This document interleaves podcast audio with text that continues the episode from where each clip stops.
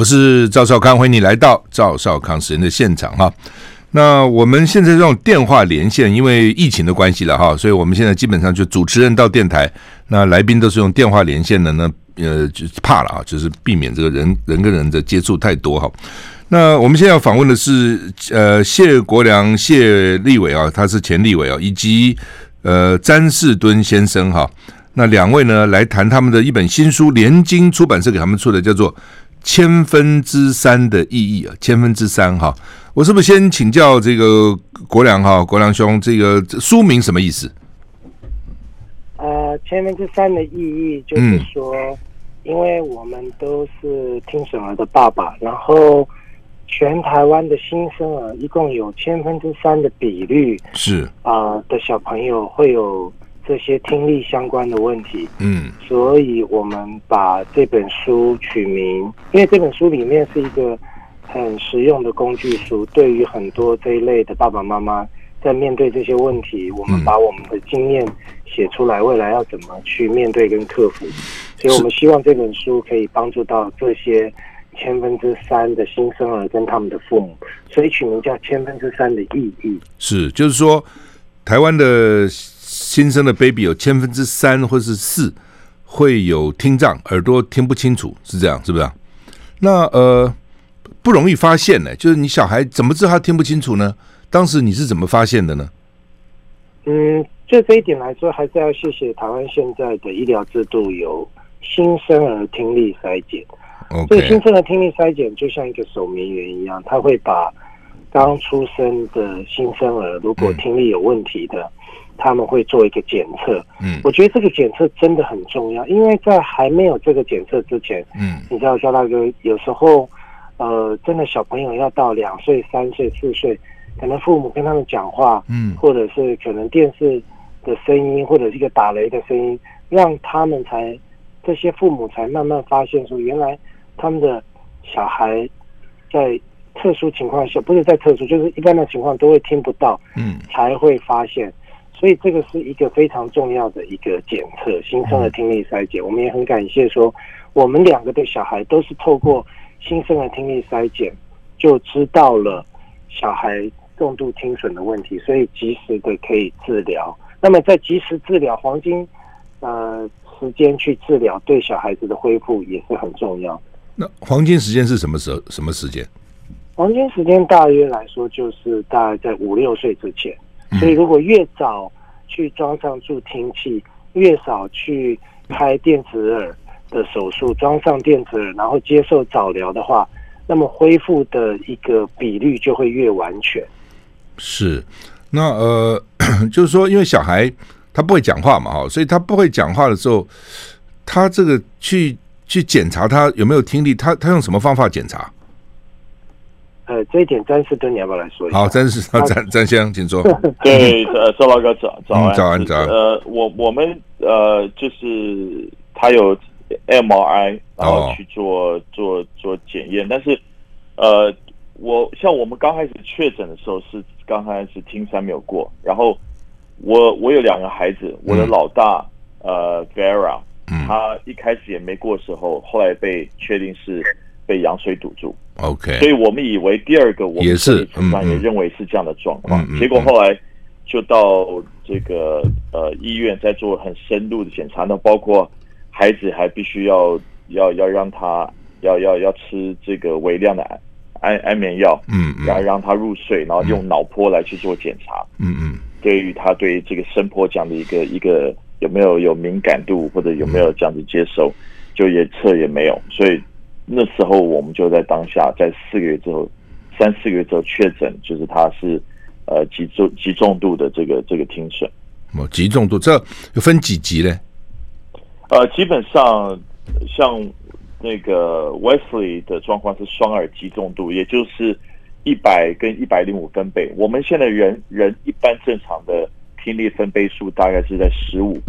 就可以听到了左右，嗯嗯嗯，就可以听到。那十五二十代表是。你可以听到细微的，像是水水龙头没有没有关好，然后漏水的声音，还包括虫啊、鸟啊，早上在很清晨时候叫的这种的声音。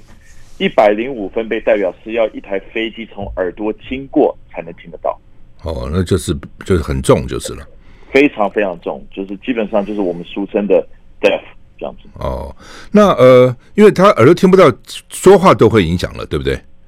对，其实我们学习是这样子嘛，你你既然你无法听得到，就代表你无法说，说没法说，无法说就代表无法学习，嗯，所以你就整个影响到所有的部分。所以当时我我我们发生这个状况之后，我们真的是晴天霹雳。你可以想象一下，就因为我们是，是。我跟孩子妈妈没有家族史，嗯，然后我们这事情发生以后，我们就是做了最坏的打算，就是要学手语，嗯嗯嗯，那就话有这个人工电子耳，但也是也是有这个非常。它有有所谓的有有一定的门槛跟一定的情况，它才办法是吸入电子，而且还能成功可以听得很好。是这种，就是很感谢，这就是我这个这个台湾的医疗，所以让我们有机会让孩子在在在成功植入电子耳之后，还还可以有很好的复健。那因此他们现在就听跟说的很好。是，这我们一一步步来。我们先讲，就是说千分之三的话。嗯，也不少哎，哈，这个小孩子、小朋友哈，那呃，以前比如说我们看到很多，比如聋哑学校，可能就是那个时候因为医学比较不进步，根本不知道嘛，所以等到长大了，大概就来不及了哈。那呃，你刚才也提到说，你跟你太太两个都没有这样的问题，那到底这这个是这它是算是一种遗传的问题吗？还是不是？还是基因的突变？就赵大哥，就就我们而言，后来我们有去做所谓的基因检测。对，那这个基因检测完以后，后来确认是我跟孩子的妈妈各带了两条呃所谓的这个呃隐性基因里面的一个一个基因，然后配在一起之后，成为一个一组染色体，叫做 GJB 二。嗯，那这个 GJB 二就会造成。有可能你的下一代有四分之一的机会会有听损，但是听损又分轻度到重度。那刚好 Wesley 很不幸的就是他是四分之一里面又是最严重的，嗯嗯，这个这个听损的状况。所以还是跟人跟基因有关系就是了。那如果说婚前或是生孩子前做了这个基因检测，双方做的话，有没有什么帮助呢？呃。其实这是很好的问题啊，其实这是蛮争议性的问题。为什么？我们当时有回去有一点点去，等于是责怪我们之前的妇产科医生说，为什么我不没有办法让我们做这个测试？因为这个测试它不是在所有的像羊膜穿刺里面的选项之一，它是要另外独立再付大概七万八万块钱去做的独立的。针对听力的这样的一个基因检测，嗯，那对于像如果说你跟另外一半没有家族史的话，你通常压根都不会不会想到对做，嗯嗯，你不会想去做这个事情，嗯嗯。那那那这是一个一个观点，从医生观点而而就他当时跟我说，他很镇定的跟我们说，他说詹先生，你你的你你想想看，这个这样的孩子他出生，你知道现在要出要生一个很健康、完全没有任何问题的部分，其实相对是。是是困难的，嗯，但是你生出来一个是还有办法用后天的医术去去救的，对我们而言，我们觉得你不能扼杀这个生命这样的一个、嗯、一个一个权利，嗯，所以他是很坚定跟我说，他说哪怕你就算知道的话，我们还是鼓励你把它生出来，嗯嗯，是这这个就是是是，那呃，国良啊，就是说呃，你有去你们有去有做事后有去做基因检查吗？呃，我们在小爱开刀电子耳的那一天，嗯，我们有采了一点点的他的血液样本要去做呃基因检测，但是因为那一天开刀所采的基因样本，后来呃实验室说不够或者是不能采用，嗯嗯，所以因此我从那一次之后，我就并没有再采。小爱的血，因为小爱如果健健康康的又要采他的血，我实在做爸爸的舍不得。因为这一年来他已经第一年呢，其实他已经受了蛮多苦，包括要做麻醉，做了很多次检查，跟要做 MRI 确定能够开刀跟开刀本身。所以如果我没有要再生另外一个小朋友的话，那我目前的打算在书里面的讲法就是说我这辈子反正就是小爱，嗯有这个小孩，我已经很快乐、很开心了。所以其实后来我是没有把这个基因检测的项目把它做完的。可是刚刚 Shelton 就是詹士敦讲的这一点，其实是在这本书里面虽然没有提到，但是可以给很多这些千分之三的爸爸妈妈去思考，就是说，万一你可以做羊膜穿刺，然后把这个千分之三的基因检测出来。那难道你就不要这个小孩了吗？因为事后验证来看，你可以看到这本书里面，事实上小爱是非常可爱，而且我现在因为小爱的存在，我自己也是一个我自己认为最快乐的爸爸，嗯，快乐到我现在都是以小爱爸爸作为一个新的身份自居，所以回头来看，我反而觉得这个对我来说是一个恩典。那我也不觉得说，呃，因为小朋友的这样子的问题，可能就要。去做，比如说呃流产手术啊，或者等等。嗯，所以我我自己是认为这个事情当然是一个很哲学的问题，但是我也是希望在赵少刚的大哥的专访跟其他专访的里面可以讨论，让大家了解到这个事情，就是他做羊膜穿刺是可以把他的听损基因检测出来的，嗯，就是检测出来的又怎样？嗯，又怎样？嗯，对，是那因为刚刚听这个谢国梁。呃，委员的讲法就知道，他当立委的时候他是很年轻的，二十九岁就选上了哈。那时候在立法院还当过党团书记长啊等等，也是很风光。在政治上，其实当时大家认为他一片前途大好哈。那这个生了一个女儿，很可爱哈。这书里面有很多他的照片，然后眼睛好大哈，然后呃，诶，突然觉得有听障，他整个人生都改变了，整个态度都变了。到底为什么会有这么大改变？我们休息一下再回来。I like 我是赵少康，欢迎你回到赵少康时间的现场。我们现在谈这本书啊，叫做《千分之三的意义》啊，是联经出版社出的了哈。那两个爸爸啊，那谢国良跟詹士顿两位爸爸呢，讲他们的小孩啊，这个有听障，然后怎么治疗的过程啊等等啊，看得蛮感人的了哈。那呃呃，谢国梁委员他原来很年轻啊，而且在他印象里面，他以前这个交往很多。有名的美女啊，然后呢，从事了很多工作，这个制制作电影啊什么哈等等，除了立委以外，其他事情好像都很成功哈。那突然啊，这个这个生了一个女儿，好可爱，然后觉得有听障，对他打击是蛮大的。国梁兄，你要不要讲一下这个整个的历程，好不好？心路历程。嗯嗯，好，谢谢赵大哥。我觉得，嗯，自从我生了小爱，然后小爱又是一个这样子的情况以后，我觉得把我的整个人生都。翻转了，因为过去的我就是一切都很顺利嘛，然后 MIT，然后我在金融业做第一阶段的创业，然后第二阶段我就很容易就呃被提名，然后参选了立委，那选立委也很顺利，嗯，那选了三届，其实呃一一一直都很顺遂哦，然后人生来说就是一直都是想要什么都要得到，那我已经甚至也觉得说那个是我的一个生活常态了，就是生活就是应该要。像这样子这么顺利，这么完美，嗯，但小爱这个事情的时候，给我的打击真的很大。因为刚刚有跟赵大哥提到，就是说，如果你不能听，事实上你也不能学习，嗯，那如果不能学习的话，是不是就这小朋友就没有办法用外界沟通，是不是要慢慢慢慢用手语？嗯，那那个时候就在我心里真的起了很大很大的恐惧跟震撼，因为。这是我唯一的小孩，然后我也很重视。我晚婚晚生，嗯，就是出头生的。你生的时候几岁？我三十八岁结婚，生了他的时候已经四十二岁，是，所以我是老爸爸。嗯，对。啊，你想想看，我我是刻意安排晚婚，然后也刻意安排晚生，就是因为我自己觉得我的生活的路径，呃，应该是要这样子去规划，这样走。是，就是爱的这个事情，完全让我是。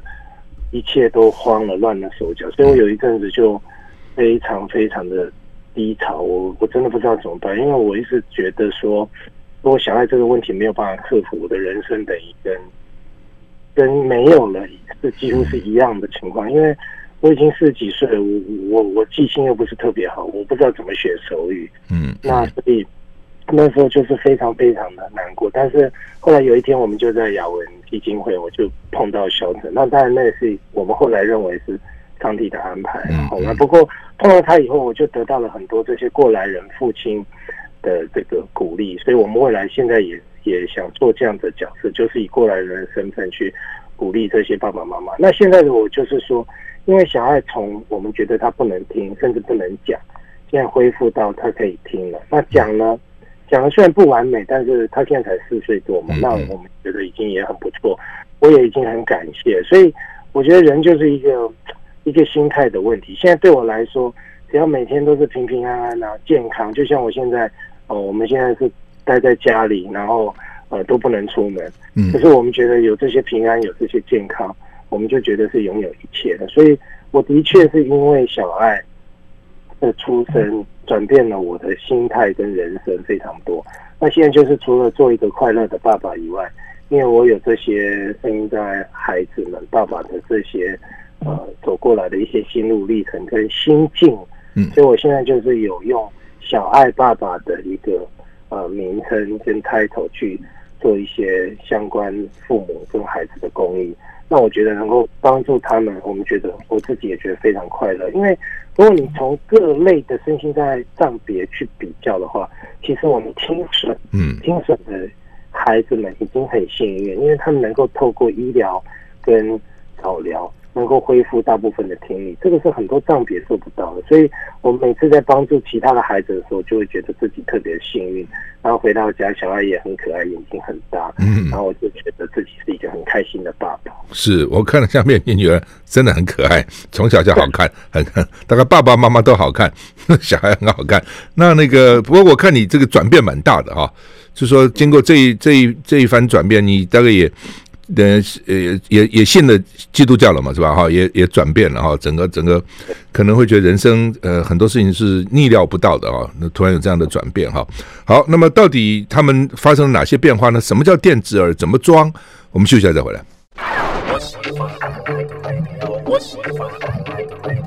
我是赵少康，欢迎你，你回到赵少康时间的现场。我们现在访问的是谢国梁委员跟詹斯顿先生哈。那他们本来这个事业都蛮成功的了哈，也都做得非常好哈。那谢国梁他原来就立委嘛，后来他。呃，人家叫他选，他不选了，他又这个去转换他的工作，也很成功。那詹斯顿先生呢，他这个在大大陆也上海那边布局了十年了，本来事业很成功啊，结果因为孩子这样，所以又就整个把事业结束，回到台湾来啊。这两个爸爸很了不起了啊，为了孩子，等于是把自己的很多事情都放弃了啊，就全心全力哈，来来治疗啊，来这个教育培养自己的孩子哈。那呃呃，我先请教詹詹士顿好了，詹先生哈。那你是比那个谢国良早早一点嘛？因为孩子比较大，早一点知道是不是这样？对，所以你就对你们到那个雅雅文基金会呢是什么个基金会？呃，雅文基金会是大概创了快二十年前左右，呃，一位就是基金会是郑董事长。因为他的女儿郑雅文，嗯，同样在出生的时候，呃，发现了这个先天性重度听损的问题。然后呢，他们也当在当时，呃，十多年前的时候，那时候没有任何的台湾没有任何的医术，对，可以做这样事情。那他们会就找到澳洲，那当时全世界人工电子耳第一个发明的地方也是来自于澳澳洲，嗯，为为什么为什么从澳洲来呢？就是非常好好，这、就是很有趣的事情。就是我觉得这个还是跟呃当当时我觉得还是这两个地方，一个是奥地利，一个是澳洲，大概是同一个时间左右出来的。我记得是奥地利比较多。那我不知道这是不是跟这个国家对音乐很敏感的关系有关？OK。可是我是有跟当时。呃，就是我在书里面有提到，我有跟这个我们电子耳的创办人，嗯，也就是这个发明有见到面，一个女士，我看哈，一个女士，一个女博士，因为非常非常好。因为装了以后有点故障了，然后又因为纠纷，代理商跟医医院之间的纠纷，所以不能够帮你做第二次原来的医生了，所以你就自己飞去，哇，这很了不起，自己杀到这个展展场，他们在办一个展览，你去找到那个负责人跟他 argue 就是了。对，因为我我觉得我带了两个，我稍跳一下，既然到这一段，我稍微简讲一下。是是，请坐，请坐。因为我我觉得我自己在台湾这样的一个环境，因为他们是代理商在经营，那通常装了电子耳的这些家长们相对于弱势，嗯，因为他们孩子是一辈子就只跟这家厂商有这样的关系，所以一旦有零件故障，有任何维修部分，其实你只能依靠这个这个代理商。嗯嗯。所以说，这比较处于弱势这样的状态。那当这个事情发生的时候，那我是直接跟代理商对对对干起来，然后同样的就是我也那他们的态度跟他们处理方式，我觉得我觉得是太霸道，也不够专业。嗯。所以我就直接杀到，我就想说直接跟总代理、总总总厂。总公司的董事长，也就是他的创办人，直接去联系。嗯嗯。那同样，我也带了呃，收集了所有过去台湾的这些家长们有遇到的问题或纠纷的这些问题，一起带到比利时，嗯嗯，去在这个他们全球电子耳大会的时候，一起去等于是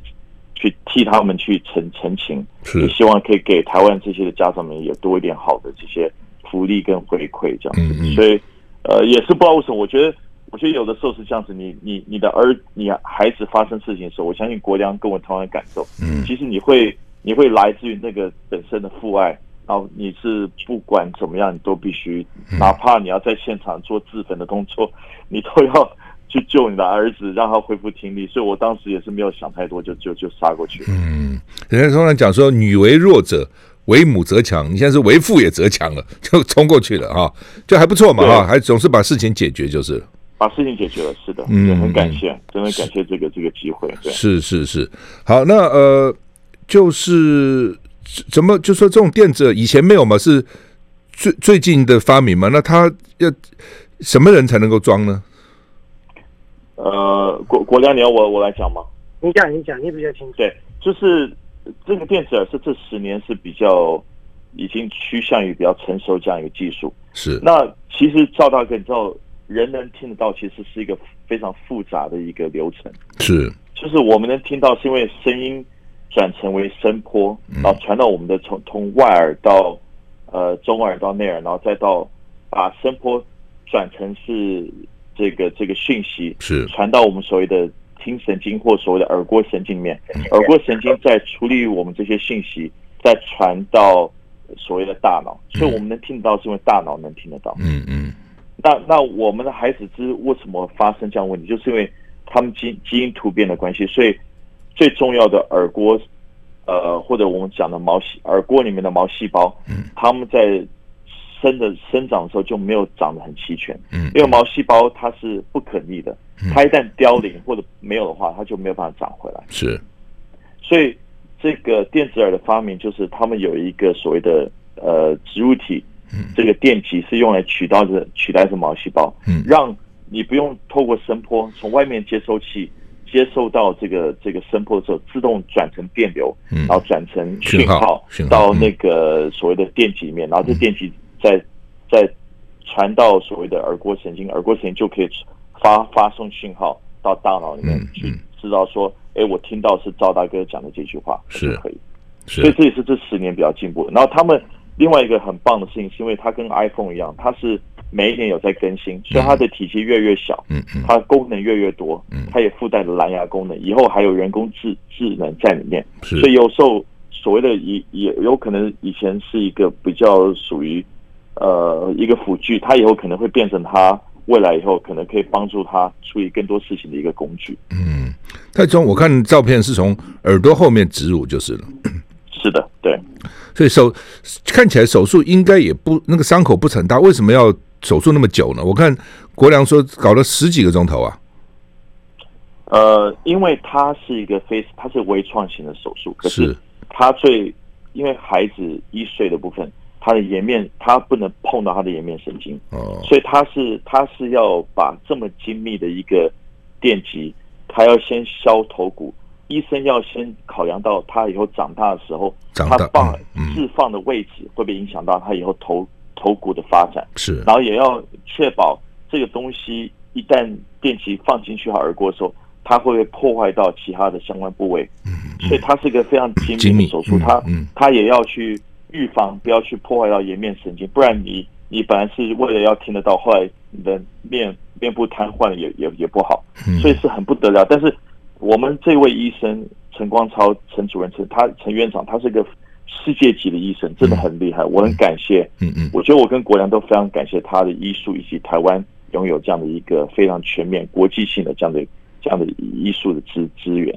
嗯，台湾、欸、不过不过我跟再过两次，我跟我稍微更正一下，因为一般电子的手术是大概三个钟头到四个钟头。我我的小朋友是那一天是六月十三号第一刀，他也是大概三到四个钟头。那三十吨因为他是开两耳，所以他相对的时间就要乘以二。OK，而且他在开刀的过程中，其中一耳他的小朋友 Wesley 中耳炎，我看到有中耳炎，所以他为了处理中耳炎暂停。对，所以他为了要先处理，他又多花了一些人，所以十几个钟头的确是三十吨的开刀时间。不过那跟一般的这个电子耳的开刀时间是有比较长，但是这个这代表说陈光超主任他的医术真的是非常的高超，要不然一般人可能就暂停了，等到他中耳炎完全好了再来开。对对对对，应应该会这样。那台湾能够动这手术的医院医生多吗？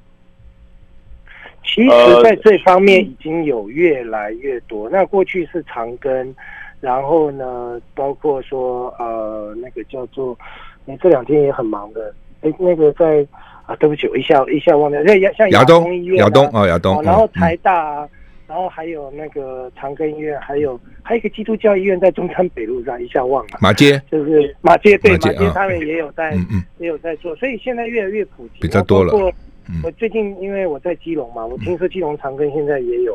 在做少粒的电子手术，所以它是一个越来越普及的手术。那呃，而且在一百零六年啊，我我们两个的小朋友是都没有用到了，因为我们想把这个额度用给可以需要帮助的人。但是，一百零六年开始，呃，两耳重度的小朋友其实已经可以有一耳是纳入健保了。哦，那其实就对。父母来说帮助很大，因为这一耳的预算，其实在没有健保以前是不便宜的，嗯在台湾都要七到八十万左右的台币，我去美国甚至要十万美金。哇！那有很多家庭如果负担不起的话，你想赵大哥，你想想看，如果没有药医是一回事，有有医疗可以医，可是因为经济而负担不起，那种心境是更更让人难以忍受。所以我觉得有健保了以后。其实开一耳其实也就可以了，为什么？因为开一耳就可以听到，听到就可以学习。包括小爱，我们目前都是只有开一耳的。嗯，所以我觉得说政府现在的政策，对于这些重度的小朋友能够开一耳的鉴保，我也觉得是一个非常正面的一件事情。是，我也看到书里面你的考虑是说，将来也许有新的科技啊等等之类，不需要现在把两个耳都做了，对不对？我也相信将来科技可能会有，这很多时候一旦突破一点突破以后，就会全面突破，有是相当有可能的。对，因为小爱的呃情况是重度，嗯，那他可能现在戴上功率最大的助听器以后，还是可以微微的听到一点声音，嗯，但是听不清楚。OK，但他这个自然音，那因为电子耳呢，他是绝对听得清楚，但是他是属于一个。比较数位化机器人的声音，所以这两种音相较起来，然后再加上爸爸自己心里也是需要希希望能够有一个未来一个小小的希望，当然小孩能不能够未来再长大，透过干细胞治疗还是什么，能够恢复到正常嘛？所以可能在这两个的考虑之下，您医生都是建议我们只有开一耳，所以后来我们就在。那呃，你说那个声音有点电子音，那他讲话会不会有一点像电子电子音的发生呢？其实这个就是为什么早疗是很需要的，因为我跟詹士敦爸爸这个有在这个过程中听到类似像这样子的音的时候，就有一点像机器人在讲话。比如说今天天气很好，就这样。所以这些小朋友是需要做语言治疗的。如果没有语言治疗的话，那小朋友的抑扬顿挫可能会比较差一点，嗯，所以我们其实就包括说，包括今天，包括昨天，甚至包括明天，赵大哥，我们其实也都在跟时间赛跑。我我最近也是会伤脑筋，小爱在比如说四啊、十啊这些有一些要卷舌的音，他其实也还在努力发，那发的情况也不是很理想，嗯，但是。不管怎么样，都是比以前好的很多了。那我们也都是觉得是已经很满意、很感恩了。是在这个感恩的前提下，希望整个发音的角落啊、呃，能够再克服。像詹那 Wesley 的发音就很好，我就常常跟詹士敦讲，我其实也很羡慕。不过他就会鼓励我，因为 Wesley 大小孩一岁两个月嘛，所以小孩子还有一些时间，是他努力在克服他的困难。是我们现在访问的是谢国良委员跟詹士顿先生谈 他们小孩这个耳朵从听障怎么治疗矫正哈。那这本书是联经出的，叫做《千分之三的意义》。我们休息一下再回来。I like 我是赵少康，欢迎你回到赵少康时人的现场。那我们现在访问的是谢国良委员跟詹士顿先生啊，谈他们的孩子的听障的这个矫治的过程哈。那这本书呢叫做《千分之三的意义》哈，就是说我们的新生儿大概有千分之三到四可能会有听力会天生就会有一点问题哦。那以前可能都不知道哦，现在因为好像新生儿。健保就有给他们筛检了哈，所以就会好很多哈。但是呢，有问题要怎么办哈？那詹詹士顿，请问哈，是不是所有听障都可以用电子耳，还是他还是有有什么状况才能用？那不能用的怎么办？呃，赵大哥，他是他是有条件的，因为、嗯、呃，在这个我们我们我们听损，其实这里面很有趣，就是我后来了解到。听损跟听障也是两个不同的形容词哦。以前我们我们以前的时候，我们都会用听障，听障是好，是因为我们没有技术，没有高科技可以可以可以去把听力恢复。那现在慢慢都用听损来取代，用损害损害可以对对对，因为现在就是不是在障碍，它是一个只是一个损是损失。那这个损的程度就是有轻度、中度到重度。嗯，那你刚刚讲的一个一个问题就是电子人工电子耳的植入的条件是。它是建议是重度的部分才用植入的方式手术去做这个部分，也就是超过六十七十八十分贝以后才办法做这个事情。也就是说，如果说你的分贝数是在中度，也就是我们讲的四五十六十七十分贝这样的部分，其实都还是可以用助听器去做矫正。那这时候你就不需要做手术做开刀。另外，另外也是透过助听器，它其实可以听到自然的声音。因为你电子耳毕竟是机器后置处理的的声音，所以呢，它能听得到的的音符跟所有的音节相对少很多哦，所以这是在这里面很大的区别。是，那呃，就是我我看到很多年纪比较大的人哈，都耳朵都听都听力都少了很多哈，所以很多人要戴助听器。不过他们大部分跟我讲说戴助听器很不舒服，要不然就是声音很大啊等等啊。那那个功能是不是一样？是不是到年纪大以后，它慢慢慢慢，就刚刚我们讲的，它某些功能就失去了，所以要用助听器。那个助听器跟你我们现在讲给小朋友的助听器是一样的助听器，还是不同的？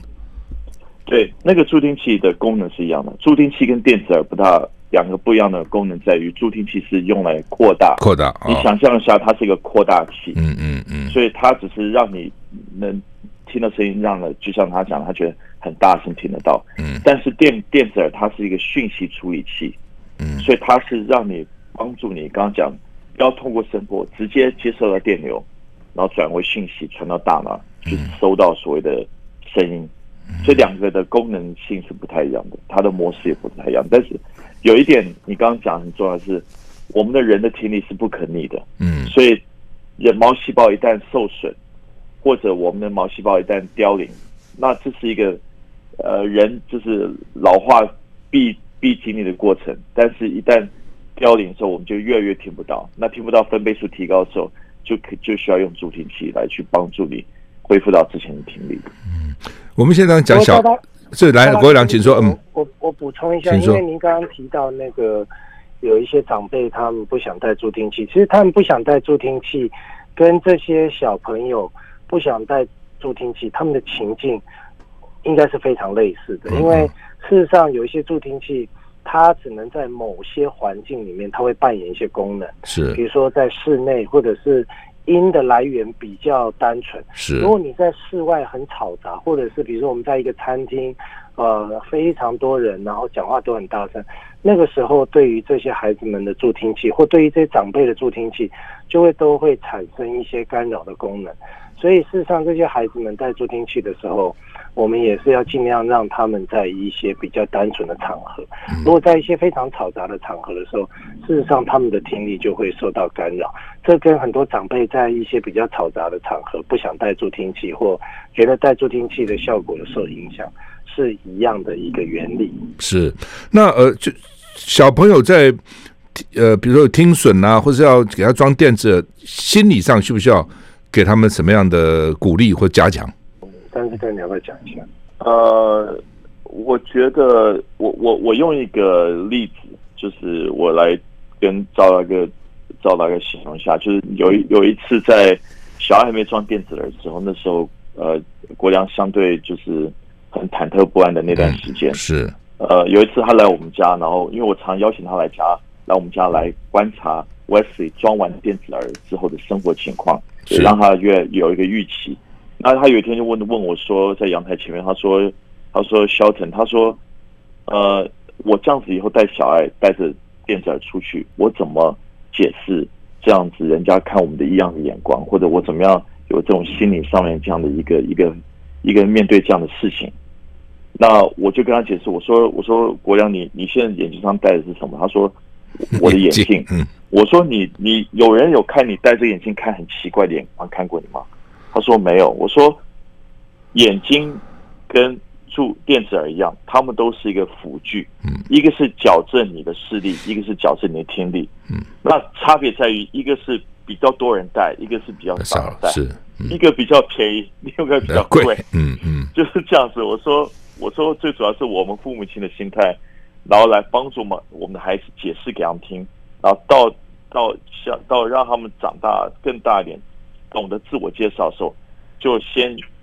马上自我介绍自己有这样的一个状况，其实这样就好了。嗯，这样子就可以去克服他们他们怎么样在这个社会上立足，跟别人这样的一个互动的一个过程。是，所以我是这样去鼓励国梁，也鼓励我自己啊。嗯，是。所以，所以在这个过程中，我就很谢谢詹士敦，因为我觉得他给我的鼓励，在我这个过程中真的有给我很大的帮助，甚至他也给了我力量。现在去帮助其他的爸爸妈妈，因为的确，所有的这些新的爸爸妈妈们，在这个过程中，真的都有碰到这些心魔也好，这些心理障碍也好，都是有时候比较不知道怎么面对亲友、面对大众。那我觉得像詹士敦这样子的一个鼓励方式，我不敢说完全啊，但是他真的在那个时候，让我觉得我的心里面有比较踏实。是，那我一旦踏实久了，难免你会比较习惯，而且周遭的朋友，他们如果就是如果关心得宜啊，不要问一些不好的问题的话，嗯嗯、那么其实你久了，你也会慢慢有信心。你甚至我现在还是可以做到去关心其他的爸爸妈妈，其实就是来自于一个好的父亲，一个有经验的父亲给我的鼓励。是，好，那么我们现在访问的是谢国梁委员跟詹顺顿先生谈《千分之三的意义》这本书。我们休息一下再回来。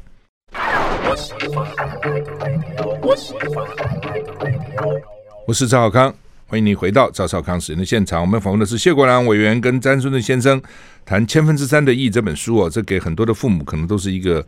一个呃一个例子啊，同时也是一个鼓励了哈。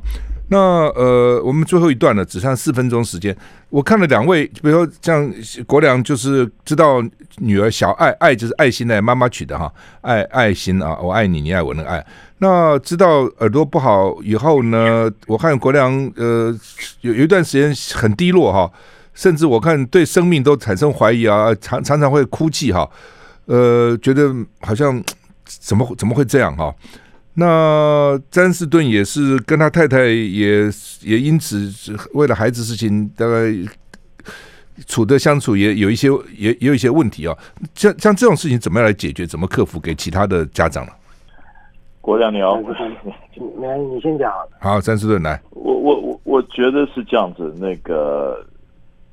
那个赵大哥，你知道我们我们当时的这个。身为一个男人，是在四十多岁，完全我之前对于呃对人生的使命跟定义都是以事业为主轴。是我我一直被教育认为是说，男人只要事业成功，其他所有都可以搞定。嗯，那那突然这个上帝给我们这样的一个功课，然后让我儿子产生这样的一个状态，是我不得不去面对，重新我人生。我思考我人生到底要做什么？嗯，我人生存在这个的世界上的意义在哪边？是，所以这本书对我，我觉得对我跟国梁而言，最重要的是“意义”这两个字，三千分之三的意义的这个两个字，因为这意义带给我，让我了解到说，原来孩子发生这些所有事情，或者我人生发生所有的不幸跟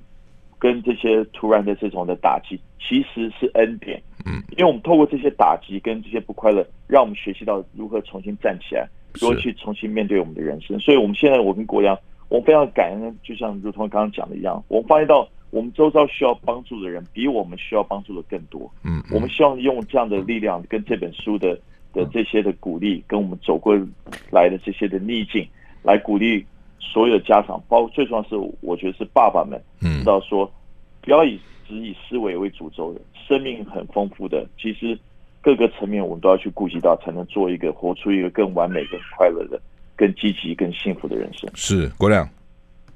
王老师，我觉得心态的转变是很重要的啊、嗯！你现在跟我讲话的这一次，我女儿现在正在门口，一直想要进来，想要冲进来，听她的声音，这就是我、嗯，这就是我现在的快乐嘛。那小孩变好了、嗯，当然还是一个最主要的元素。是，可是之后呢，我有来类似像詹士敦这样的爸爸陪我们在身边，嗯，让我们觉得很快乐，而且有。有有信仰，我觉得有信仰对我来说，我现在祷告，然后我觉得透过祷告，我得到很多力量。我觉得我们不是在 传教，是就是说，一旦你碰到很多这些困难的过程中，我觉得信仰的力量还是可以扮演很重要的一个角色。然后我觉得有这些爸爸妈妈在一起，然后小孩基本上他不是一个最完美，但是他还是健健康康、快快乐乐的，所以这个对我来说就相对的重要。然后我也觉得说，当你自己的成情况 OK 了以后。你就去帮助别人嘛，去帮助更多的孩子们，去帮助这些爸爸妈妈，然后让他们也感受到温暖。那你回到家的时候，我觉得就会更快乐。这个就是我现在的心境。是是，好。那么今天非常谢谢谢国良委员跟詹士顿先生啊来谈啊，就是说他们整个的这个他人生中间的一段历程了，这段历程非常重要，也改变了他们哈。那也给很多其他的不一定是这个听损了哈。那很其他可能有各种人生嘛，总总总是身体可能有各种不同的问题啊，或是其他的方面，都是一个很正面的一个教育了哈。谢谢两位，谢谢谢谢谢谢，千分之三的意义，谢谢。谢谢谢谢。赵大哥，谢谢，好，拜拜。